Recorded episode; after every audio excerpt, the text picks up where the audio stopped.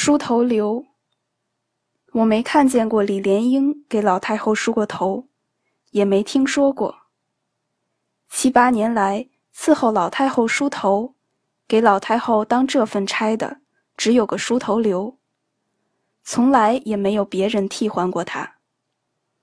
这是个非常得宠的老太监，温和、驯顺、斯文、有礼貌，永远从她的眼角皱纹里。透出和乐的笑意来，伺候人不温不燥，恰到好处，让被伺候的人感到很舒服。宫女们跟他都很亲热，诚心诚意喊他一声刘大叔。他经常给宫女带些针针线线的东西，这是宫女们所缺的。但他不是给一个人，谁用都行。宫女们见他面，有时给请个安，问他句吉祥，他总是很谦和的还个礼，不管对谁。老太后知道他的人缘好，常说：“下去，让他们给你沏口茶喝吧。”这可是天大的脸，能让宫女赏茶，在宫里这是极体面的事。刘太监连连的请跪安。说：“奴才不敢承受，奴才不敢承受。”太后越给脸，他越谦虚小心，这是刘太监长期得宠的原因。且说宫女给刘太监掀起宫门的帘子，刘太监头顶黄云龙套的包袱走进来，里面是梳头工具，双腿向正座请了跪安，把包袱从头顶上请下来。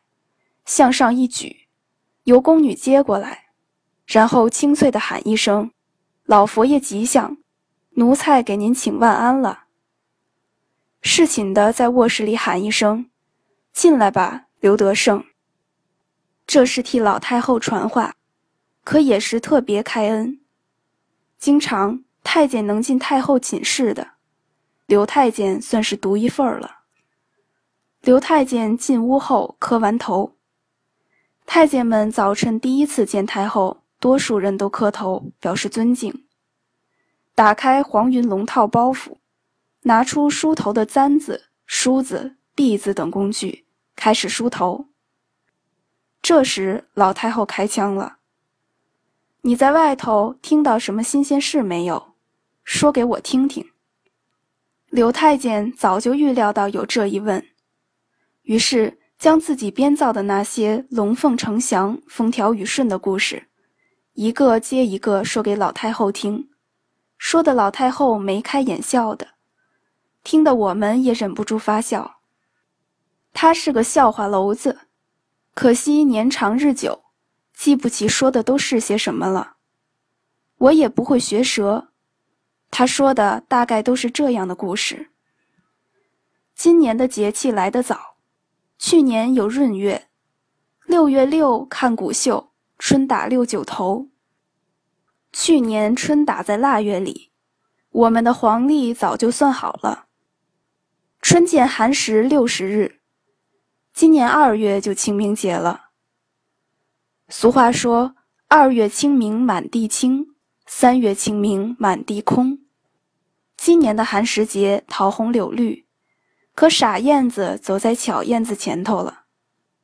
傻燕子是咱们福地燕，它不南来北往，飞起来翅膀不会打弯儿，也不会衔泥筑窝，不论冬天夏天，永远住在咱们城门楼子里，专给老太后看城门，叫声沙沙的。其实人们管它叫沙燕，大家叫白了都叫它傻燕，也因为它。拙嘴笨舌头的，大家都喜欢他憨厚，喜欢他那傻乎乎的劲儿。可他今年不傻了，比巧燕子早露面十多天，保准今年不会发生旱涝，风调雨顺。这都是老太后的圣德感化的。将来老太后治理的大清国，丑姑娘变俊了，拙媳妇变巧了，那才是真正的太平盛世呢。前天粥厂传出这样离奇的事儿，顺天府管事的去看放赈发粥的情况。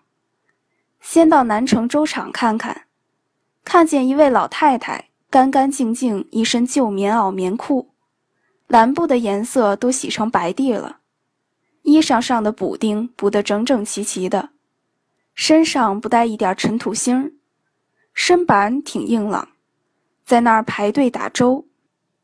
顺天府的管事的也没理会。等转到德胜门的粥厂一看，这位管事的可就愣住了，又看到这位老太太在这儿排队打粥呢。因为这位老太太特别显眼，管事的不注意也得注意。私下问粥厂的人：“这位老太太是左近的人不是？天天来不？”粥厂的人说。十天八天的来一趟，顺天府管事的人说要好好伺候老太太，这是位活神仙。我刚在宣南粥厂看见他了，我骑马来的，一路小跑到了德胜门，可他能走在我前头，这可不是凡人。您看，老太后办粥厂，恩德感动了天和地，神仙也赶会来了。梳头刘一面给老太后梳头，一面慢条斯理地说着。侍寝的宫女在一旁给递东西，思亲的人给整理床上床下的食物。常常是这个时候，张府老太监用捧盒把一碗冰糖银耳送到储秀宫门外，交给当差的宫女。这个凡饮馔药必须亲自经手的老太监。只知道低头当差，向丽不多说一句话。老太后在面前摆一个矮茶几，用银勺舀着银耳。这是一天最惬意的时候，也是我们最开心的时候。大家谁都感谢梳头刘，因为他一大早就伺候的老太后高高兴兴，我们的差事就好当了。梳头刘和别的太监不同。对任何人也不偏不厚，除去当差以外，也不闲言碎语，更不争功抢脸。在老太后面前说话的时间最长，从不因别人一句坏话。自从我进宫第一天起，就看见他在储秀宫当差。我离开宫的时候，他已经佝偻身躯了，但还是勤勤恳恳的当差。我在宫里头很多的地方都得到他的照顾。在他当完差要离开宫的时候，我经常在东廊子底下等着他，这是他必走的路。我恭恭敬敬地给他请个双腿跪安，叫声干爸爸，他也亲亲热热地叫声小蓉儿。可惜他离开宫就老了，我一想起他来，就流眼泪。他回忆起往事，想起他的亲人，想起曾经对他有过好处的伴侣，不由得心里发酸，眼泪随着也就掉下来了。我又惹您伤心了，他强作笑脸说：“这一打岔又打出个梳头流来了，还是书归正传，说老太后的事儿吧。”